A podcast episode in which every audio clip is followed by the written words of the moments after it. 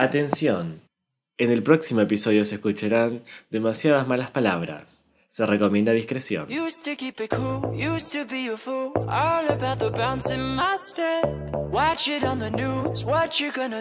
I could hit. Used to keep it cool.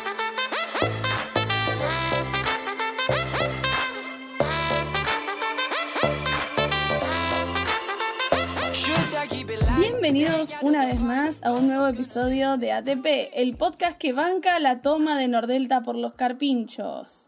Yo soy Ragu y me acompaña mi amigo Nico desde la ciudad que siempre estuvo cerca. Hola, carpincha. No puedo creerlo, no puedo creer. O sea, si hubiese estado guionado, no hubiese salido mejor lo de los carpinchos en Nordelta. Es, para mí es como una propaganda gratuita a lo de la ley de humedales. Como encima justo se está discutiendo ahora. Es una cosa. La madre naturaleza es sabia. Es, es muy agridulce porque me da risa al mismo tiempo para hablar. Me pone, o sea, es, muy, es un problema muy grande el hecho de que nos estemos dando cuenta que los animales están metiéndose en los barrios. O sea, significa que no, están, no tienen dónde vivir. Sí, sí, no tienen casita. No, no, yo perdón, yo no sabía que los carpinchos eran tan grandes. Yo me lo imaginaba más chiquitos. Tienen la No, de no un son- perro. Tienen la de un No, no son cobayos, son carpinchos. Sien- Siento que eso ya existe, o sea, viste que uno siempre ve el tema de las ardillas, los, ma- los mapaches en, en las pelis en Estados Unidos. Son animales que, que Claro. se en una Bueno, plaza pero de sí, Pero el vi. mapache, viste, vecinos invasores. Sí. Ay, ¿qué? ¿por qué nadie hizo un meme de con vecinos invasores pero con una foto de un carpincho? También. Que se metía, que te metían a los barrios privados a robar comida. Exactamente lo mismo, es verdad, la misma trama. O tal vez estaba guionado entonces. Pasa que me parece genial por los memes, pero como es muy triste. Es verdad, en Estados Unidos por ahí talaron tantos árboles, por eso las ardillas se instalaron en los que pudieron. Porque reconviven con las ardillas ellos. No sé, no, no creo que las ardillas. Porque, como digo, las ardillas se me hace que viven en los árboles. Entonces, si vos un árbol en el patio de tu casa, una ardilla. ¿Me explicó? Claro, pero en Nordelta no tenemos No. un humedal en el patio de... Cla- como que, claro, sí, como que tenés el carpincho. lago- ¿El lago de Nordelta es artificial o hicieron una entrada? Yo, yo no entiendo mucho. ¿Nordelta es como Puerto Madero o no es lo mismo? No, no. Nordelta es un barrio privado de Buenos Aires como un mega, mega, mega, mega, mega eh, barrio privado tipo el Kentucky. Nordelta lo que tiene, por lo que se llama Nordelta, es que A está en el, en el norte de, al norte de la ciudad de Buenos Aires, digamos, no sé bien cómo se llaman las regiones. Ah, No, al norte de Cava, pero viste, está como Pilar, como hay así como, no sé, son ciudades o qué, o para mí la provincia de Buenos Aires todo lo mismo, salvo Cava, está fuera de Cava, está al norte de Cava, y creo que lo que hicieron fue hacerle como una entrada al río, entonces vos en el patio de tu casa tenés una laguna, básicamente. ¿Qué es el delta del, del Río de la Plata? Claro, es como los famosos que viven en LA y tienen el mar en el patio de su casa, tipo Harry Styles, bueno, Nordelta. Sí. Sí, también pasa acá con, en, eh, con el Paraná. sí, o, o ponerle en el Tigre también las casas a veces dan al, al río, pero ahí no está hecho artificial. O sea, en teoría Claro. Nordelta, el sector de Nordelta era un humedal y lo poblaron de casa y le hicieron esa entrada artificial. Así que bueno, si tienen un humedal en, la, en el patio de su casa, Bueno, ver- veremos cómo evoluciona la historia de los carpinchos. Nos mantendremos al tanto. Re que ya termina TP, pero bueno. Bueno, esos últimos capítulos podemos Está seguir la historia. Está bien. Podemos hablar sobre carpincho en el episodio que viene. Bien. ¿Qué tal tu semana? Mi semana, bien. ¿No rompiste, La no tuya. perdiste? No rompí nada, no perdí nada, no me perdí yo tampoco. Bastante, bastante poco tradicional a lo que suele ser mi vida. ¿Tu, Yo- tu semana? Yo rompí, me rompí un diente ayer. Me ¿Cómo? rompí una muela comiendo granola. y bueno, chicos, gracias a Dios tengo una madre odontóloga. Entonces, mamá, se rompió el diente. Y cual artista, cual Miguel Ángel, me, me armó un diente nuevo con una pasta que iba secando con luz UV en, en mi boca y... Esta sección es auspiciada por Tienda Saludable, la granola más dura del condado. No, no era la granola de tienda saludable. Chicos, no, compren en tienda saludable, por favor. Era la granola de Nato que estaba comiendo la ensalada que Ah. trae granola. Nicolás hizo falsa policía.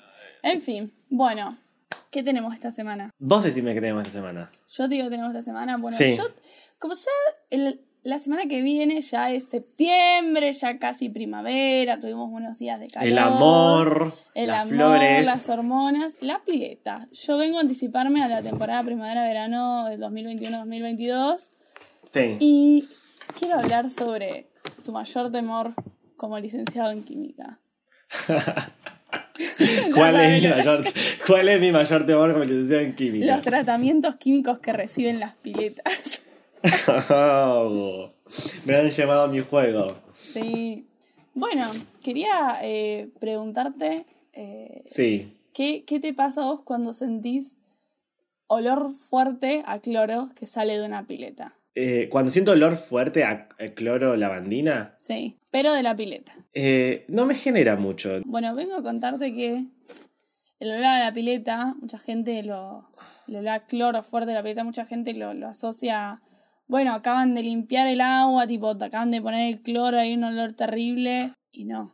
Ahí yo tengo ya algo cosas que comentar sobre el término cloro, pero te voy a dejar hablar. Claro, bueno, el cloro que le ponemos a la pileta no es cloro, es una sal de cloro que es hipoclorito de sodio. Así que es la, la. Claro. Y eso, al reaccionar con el agua, forma el ácido hipocloroso. Así es. Y eso es lo que mata a los bichos. Y eso es lo que mata a los bichos. Y eso no es lo que causa el olor a cloro que sale de la pileta.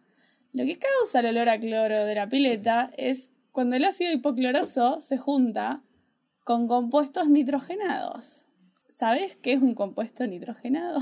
Sí sé lo que es un compuesto. La urea. La urea que de dónde viene. Nah. Sí. La urea es el componente principal, chicos, de nuestra orina. De nuestra orina y también está, hay otros compuestos nitrogenados que vienen del sudor. Entonces, si vos te metes una pileta y no te duchaste antes de entrar y tenés sudor seco, no importa, sudor líquido sobre la piel, si Claro. encima tenés niños o adultos que orinan en la piscina, se forma lo que se llama cloramina. La No, no. cloramina, qui- Quiero una, quiero una publicación donde sacaste esta información. te la paso. Por favor. Se forman las cloraminas y las cloraminas son lo que largan el olor ese a cloro fuerte. O sea que el olor Eh, a cloro ah. fuerte que está toda pillada la pileta. Bien. Yo quiero arrancar, antes de que sigamos hablando de este tema, tipo, abro un paréntesis. A ver. que yo formado en la universidad pública, me detesto mucho cuando la gente habla de cloro. Y quiero contarles a, la- a nuestros oyentes que... Sí, sí, me enoja, me enoja, chicos. Vamos, hay una, una organización que se llama UPAC que hace muchos años, se, mucha gente se juntó para ponerse de acuerdo de cómo llamar a los compuestos químicos. Eran todos viejos canosos y pelados. eh, hombres, obviamente, dijeron, bueno, vamos a ordenar y vamos a poner nombres. Y cloro es un gas de color verde que si lo aspiras te morís, que no tiene nada que ver con lo que se le pone a la pileta y a la- el agua lavandina que usan para pasar los pisos. Eso es hipoclorito de sodio. Da, cierro- acá termina mi indignación, sigamos. Así que bueno, ya saben que el cloro que ustedes conocen no es cloro. Es Así que una no. sal. A partir de ahora vamos a dejar de usar la palabra cloro. Claro, y vamos a usar hipoclorito de sodio. Así que bueno, nada, descubrí eso, leí en un artículo, no sé si alguno de ustedes la sigue a Débora Ciencia en Instagram, que ya cada tanto hace este tipo de publicaciones, para no se crean que lo busqué y lo pensé yo, chico. Lo estuvo contando ella y yo hice mi lectura.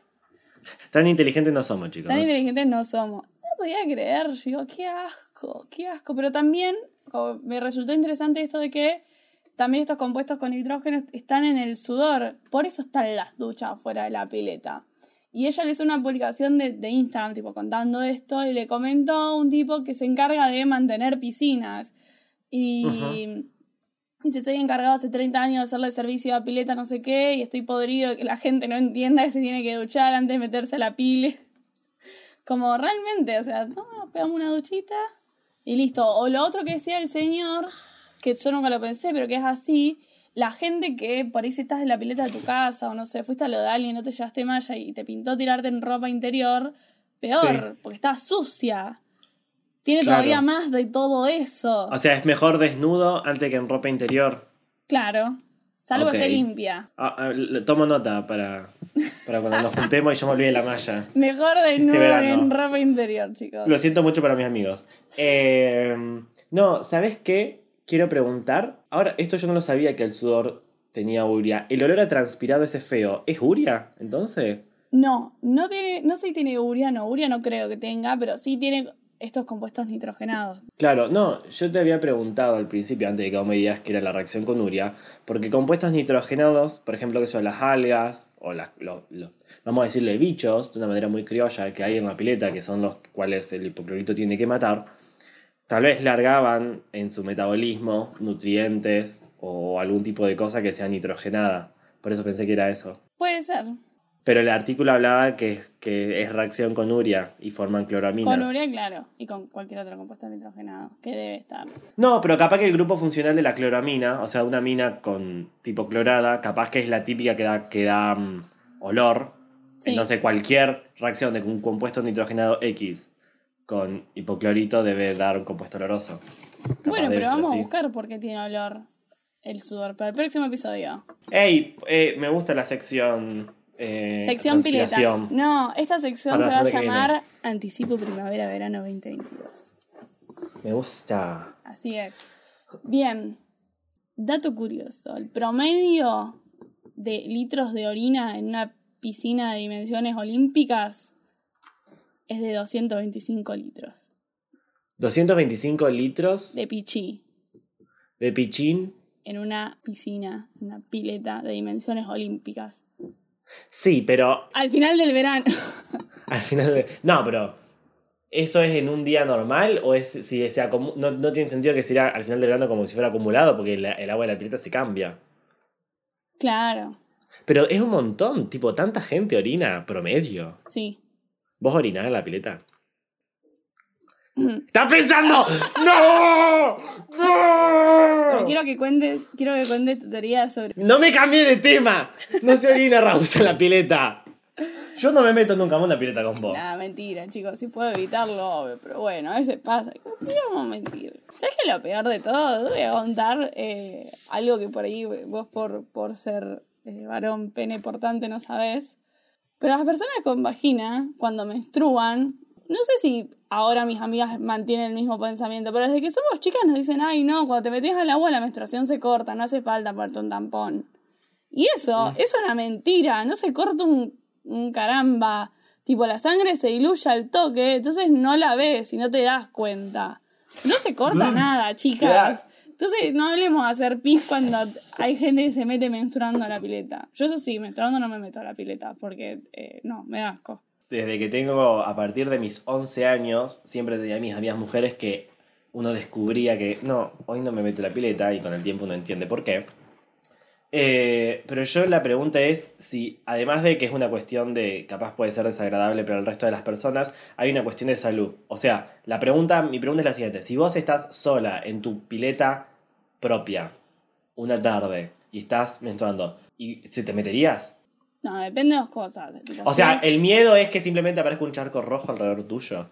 Perdón si esto está mal. No, Sí. nada. A ver, a ver, ah, recapitulemos. Yo creo que depende en qué día estás. Pues los primeros días de la menstruación, la sangre, y no es solo sangre, también son coágulos sanguíneos, es como muy abundante. Si estás en tus últimos días, no es para tanto si te metes a la pileta o si te metes con tampón. Bueno, a mí me da asco no yo que se vea algo en la pileta o lo que yo dejo en la pileta, sino lo que entra a mi cuerpo. Entonces, como que está todo medio abierto.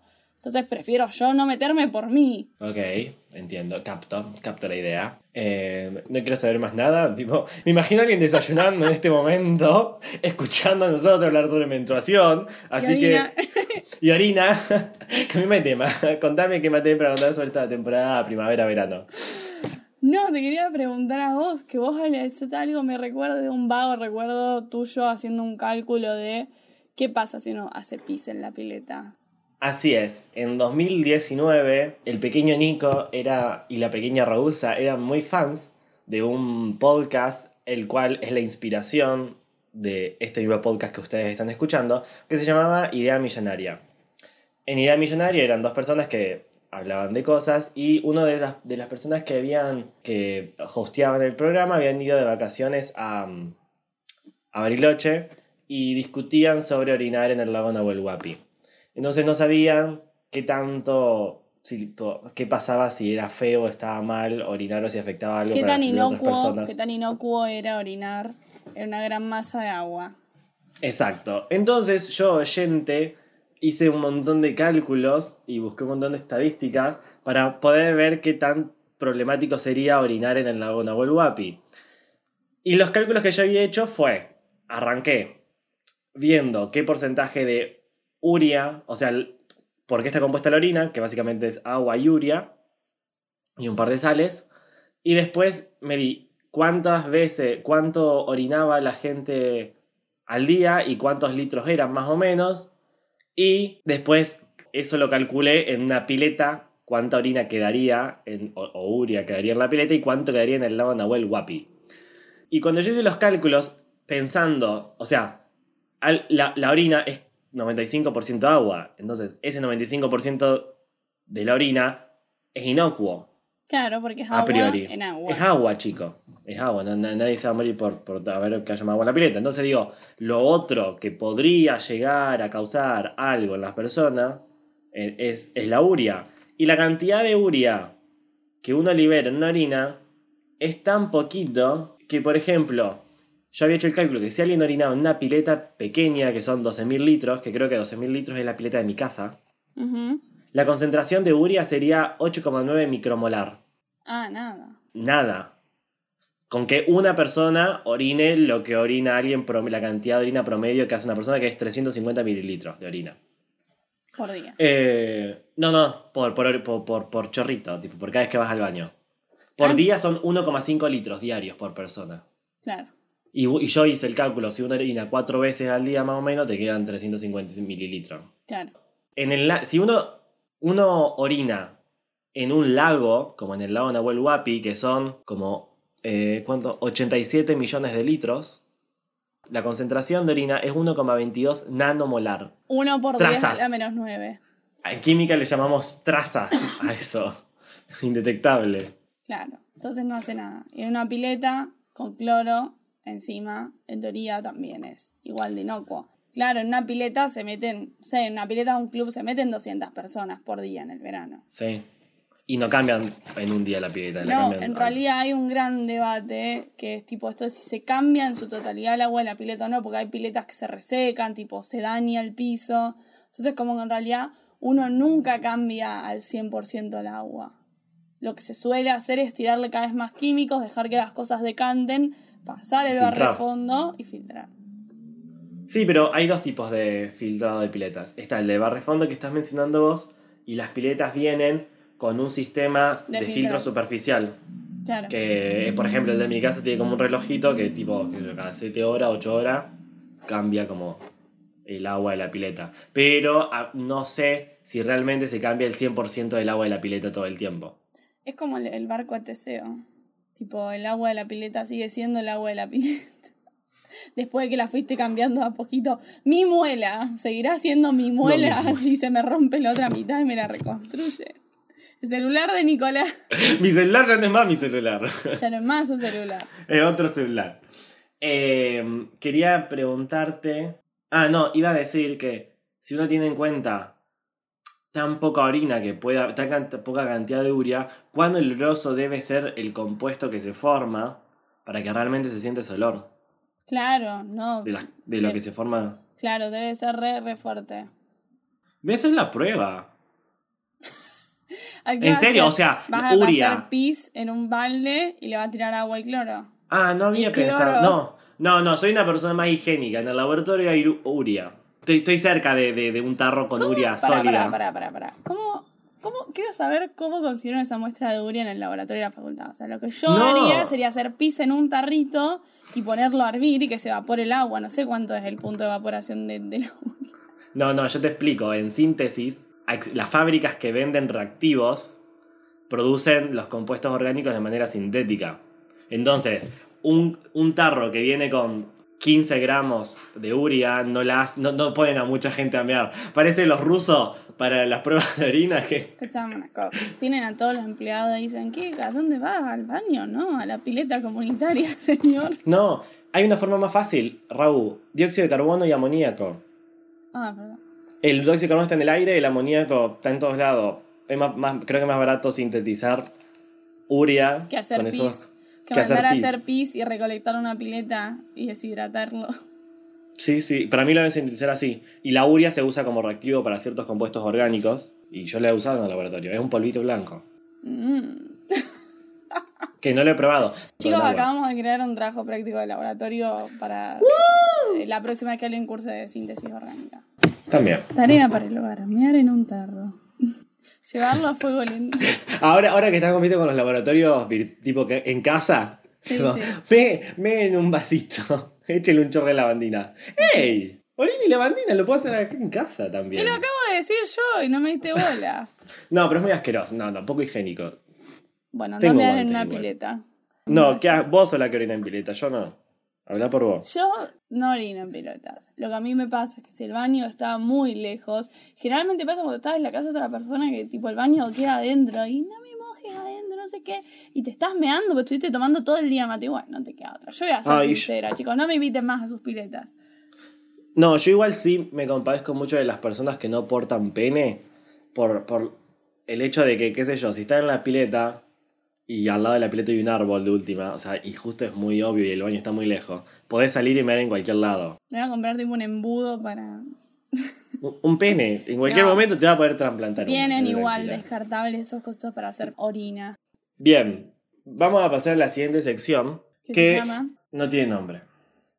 No sé. A ver, habla y le hacemos uno. Claro, y le hacemos una. Eh, la, la- era, la, mm, vi un documental, porque yo soy un nerd del orto que mira documentales, que sobre el origen de las palabrotas, que está en Netflix. Ah, y sí. ven- venía a hablar sobre el origen de distintas malas palabras que la gente ha usado. Y como no va a haber tiempo por, para hablar de todas las que tengo, te voy a dar a elegir la que vos quieras. Oh. Entonces, podemos hablar de fuck o bitch. Hmm. Beach. Yeah, bitch. Yeah. Eh, bien, el, el documental está muy bueno. Cada capítulo dura 20 minutos, tiene 6. Y se, se encargan de discutir tres cosas, o cuatro cosas. El origen, de dónde salió esa palabra, ¿sí? De una man- todo, todo es en clave de comedia, el documental. De dónde, sale, eh, de dónde salió, eh, cómo se transformó en una mala palabra, qué usos tiene hoy y cuál es el impacto cultural que tuvo esa palabra.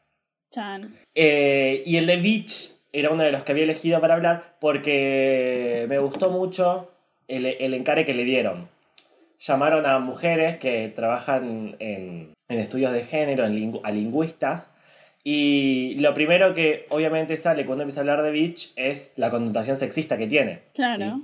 Eh, eh, en sus orígenes, bitch eh, significaba perra. Vos lo encontrás en un diccionario y dice perro femenino, tipo perro hembra. Y con el tiempo, eh, la gente, los historiadores que, que buscan el origen, la eti- los, ¿cómo se llama? Los etime- it- etim- Etimólogos. etimólogos descubrieron que alrededor de 1400, en la Edad Media, se empezó a usar para mujeres. Y en los primeros usos que se le dieron, o sea, cómo fue el traspase de perro a, a usarlo para mujer, para decirle perra, es por, se cree que era por la idea de eh, cuando la- eh, la- las perras en celos. Entonces lo usaban Ah. con las mujeres de manera lasciva. Como ah, tiene ganas de coger, tipo she's a bitch. Claro. Eh, entonces así se empezó a usar y con el tiempo fue tomando muchos significados. Y algo que me gustó mucho de esta palabra, no me gustó, pero me pareció muy interesante, es cómo eh, en realidad afecta a todo el mundo. Porque si yo le digo, si un hombre le dice a una mujer, bitch, en, en- al menos en Estados Unidos, vos le estás diciendo que es una, eh, una, una mala. ¿Viste? Cuando decís, you're a bitch, you're una, una mala mujer, una trola. Ah, Y también se usan los varones, cuando vos le decís a un varón, you're a bitch, lo está diciendo, sos malo. Pero Sí. no es simplemente sos malo, le está diciendo que sos malo de una manera femenina. You're a bitch, sos un cagón. claro. Y encima tiene la misma connotación misógina porque estamos diciendo que lo femenino es malo. Claro. Entonces, por donde lo mires, bitch eh, como que afecta a, a todos. Y mm, algo que también me gustó mucho, viste que en Google vos podés ver, vos podés po- po- googlear una palabra y te dice qué tanto se usaba a lo largo, en- a lo largo de los años. Ah, mira. No, no sabía. Sé que tan- Ah. está que tanto se buscó. Claro, eh, en- eh, eh, es- están los estudios de, por ejemplo, qué tanto se usa en el lenguaje, en el léxico normal de la gente. Ajá. Y la palabra bitch eh, tuvo un, como un pico de uso en- durante la primera era feminista. Ah. Porque la gente le decía bitch a las mujeres que, tipo, querían votar. No. Tipo, como eh, en la- eh, cuando la- fue la primera vez que las mujeres se levantaron para reclamar por sus derechos, en, el, en la época moderna, claro, se empezó a usar bitch como insulto para mujeres. Y después decae el uso y vuelve a surgir otro pico durante la segunda ola feminista. Que fue con lo de la píldora de, de, de la anticoncepción, ¿o no? Sí, sí, yo no, no sé mucho de feminismo, acá alguien que me asesore, pero la segunda ola fue el tema de la anticoncepción, Sí. el aborto y el tema de las mujeres en el trabajo. Yo creo que Los derechos laborales. no sé qué tanto duran las olas, sé que hubo como una, digamos, los grandes reclamos, primero fueron el derecho a voto y después fue el derecho a la anticoncepción, que el derecho a la anticoncepción estaba súper mal visto porque, de nuevo, era el fin de la familia. Tipo, siempre iba a ser el fin de la familia, con la anticoncepción, con el divorcio y con el aborto, tipo, el fin de la familia. Así que chicos, ya no existe la familia. Mamá, papá, ni idea qué es eso, tipo, conocidos. Constru- construcciones sociales. Sí, No, ahora que está pero- todo legalizado son conocidos. Pero cuando vos ves eh, la cantidad de lo tanto que se usaba la palabra, justo los picos son justo en los años que se consideran la, la- las olas femeninas. Y después, desde entonces, medio como que baja, y en los últimos años, más que nada durante los 90, empieza a usarse casi otra, con la misma cantidad. Tal vez estemos la tercera feminista, según algunos autores. Y, mm, y también es una palabra que se ha empezado a usar eh, por mucha gente. Y eso también me gustó porque explican en el documental cómo en los años 90, gracias al rap y al hip hop, las, las mujeres que hacían rap y hip hop empezaron a, a resignificar el insulto de bitch Voy a... de, de manera de- para empoderarse. Espero que no nos eh, bajen el episodio por copyright, pero Bitch, I'm Madonna. Sí, sí. Bitch, I'm Madonna. Mm, mm, mm, eh, me gustó porque eh, también mencionan eh, cómo, por ejemplo, últimamente el bitch, últimamente no, pero en los últimos 15 años, el bitch también se usa mucho entre los hombres homosexuales. Tipo cualquier cosa, hey bitch. Y hay mujeres, porque son todas entrevistadas, todas comediantes mujeres son las entrevistadas, y dicen lo distinto que es que ellas pueden usar el bitch entre sus amigas y que es re lindo que una- un amigo tuyo gay te diga bitch porque se siente bien, pero que, que un hombre heterosexual venga y te diga bitch tiene una un connotación totalmente distinta. Sí. Y mm, yo, por ejemplo, ahora yo estoy viendo Drag Race, que está en Netflix, que es el, el, el concurso, como un reality show de competición de, de drag queens, y el bitch es como el che boludo. Literal, es hey bitch. Tipo, y, y se nota como en la cultura en la cultura LGBT entre las mujeres de Estados Unidos, tipo, es, es literal un, un che Es un boludo. che boludo, increíble. Literal es hey bitch, something, eh, lo que sea. Y una reflexión que hace terminando el, el documental me gustó es que el hecho de empezar a llamarse bitch entre mujeres o gays, de una manera es porque nos entendemos, como que habla de cierta hermandad, porque uno comparte ciertas luchas o, cierta, o sufre cierta violencia, que puede ser de género o lo que sea, y el hecho de que empezar a decirlo así es como una manera de unirse, una manera de vos sufrís lo mismo que yo, Claro. you are a bitch like me, y, y que de alguna manera te empodera, de alguna manera te, te encuentra un sentido de, de, de, de hermandad entre, entre las personas. Y creo que hay gente que una de las maneras en las que uno encuentra de, mm, de poder sobrellevar ciertos, cierta discriminación a veces. Yo también está bueno que me gusta esto de tomar palabras eh, o partes del lenguaje y resignificarlas. Como cuando Taylor Swift se adueñó de las serpientes, porque las llamaron una snake y de eso sacó básicamente un álbum. es como eso, tomar el, el insulto y, y volverlo algo propio y que sea tu firma. Tanto te bardearon y, y ahora, digamos, te reconoces por eso. Eh, yo creo que pasa eso, por ejemplo, con la palabra puto, que puto era como mala palabra, puto, puto, sos puto, sos trolo, y ahora como, sí, soy retrolo, soy retrola, como Sí, viene, viene de eso, y está bueno, está bueno porque, eh, digamos, destruís el insulto, lo vas Sí. machacando, sí, obvio, no, por ahí si viene alguien en la casa y me dice trola, obvio que me lo voy a tomar mal, pero por ahí si justo estoy en un grupo de gente que apenas conozco y él me dice, ay, dale, no seas trola, no me lo tomo mal, sino que me lo tomo como parte del lenguaje. sí. Yo creo igual, de todas maneras, que, capaz es pesimista lo que voy a decir, pero yo siempre siento que nunca vamos a poder terminar de resignificar es- los insultos y las palabras. En el sentido de que seguimos viviendo una sociedad patriarcal, heteronormada, lo que sea, pero siempre va a existir un, un grupito de varones por ahí perdido que dice, oh, mirá ese puto, oh, mirá esa trola, ¿entendés? ¿Y sabes que- qué? ¿Sabes qué? Los carpinchos van a ir y van a hacer justicia por mano propia. Amén. Amén. Pero me disculpo para las personas que no hablan inglés porque y hablar- usar esta sección. Pero creo que tipo tenemos un público que sabe lo que significa bitch y fuck. Claro. Em, Bitch es, es perna. Es eso, es lo de la perna en serio. ramera. Em, Mira, Dios, ¿qué es esa palabra? Porque hay palabras del idioma español que son terribles. Son... ramera es la traducción que, que- que- que se usa en la Biblia para prostituta. ¿De dónde viene ramera? Ahora hay que hacer otro estudio etimológico, porque remera me suena, no. Pasame la ramera. En fin, muchacha. Na- Nada, ninguna actualización de Messi esta semana. Bitch! We gotta go. Ok. We will see you in, next episode. Hablamos español. Si nos quieren mandar un mensaje, nos pueden escribir a podcast.gmail.com. Le quedan tres episodios, dale, apúrense. Eso. O nos escriben por Instagram para hacer dudas, preguntas, saludos, lo que sea.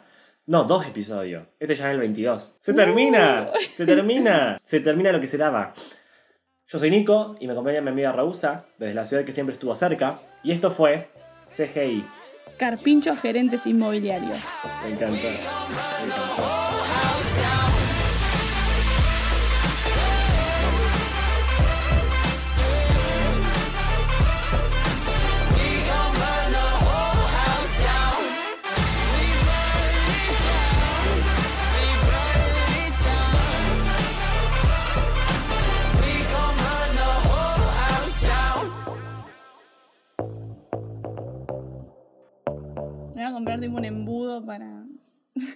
Un- Un pene. En cualquier No. momento te va a poder trasplantar. un Vienen pene, igual tranquila. descartables esos costos para hacer. No sé si el servicio no sé si el servicio técnico le va, a le va a gustar mucho que te implantes un pene, pero. eh, No, yo creo que va a estar todo bien. ah, ok. No, mentira, tendríamos que preguntarle. ¡Gordo!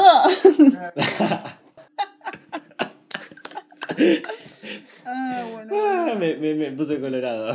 ¿Querés, querés eh, arrancar el tema tuyo? Eh, va- lo vamos a hacer mini tema porque ya tenemos, ya tenemos 27 minutos.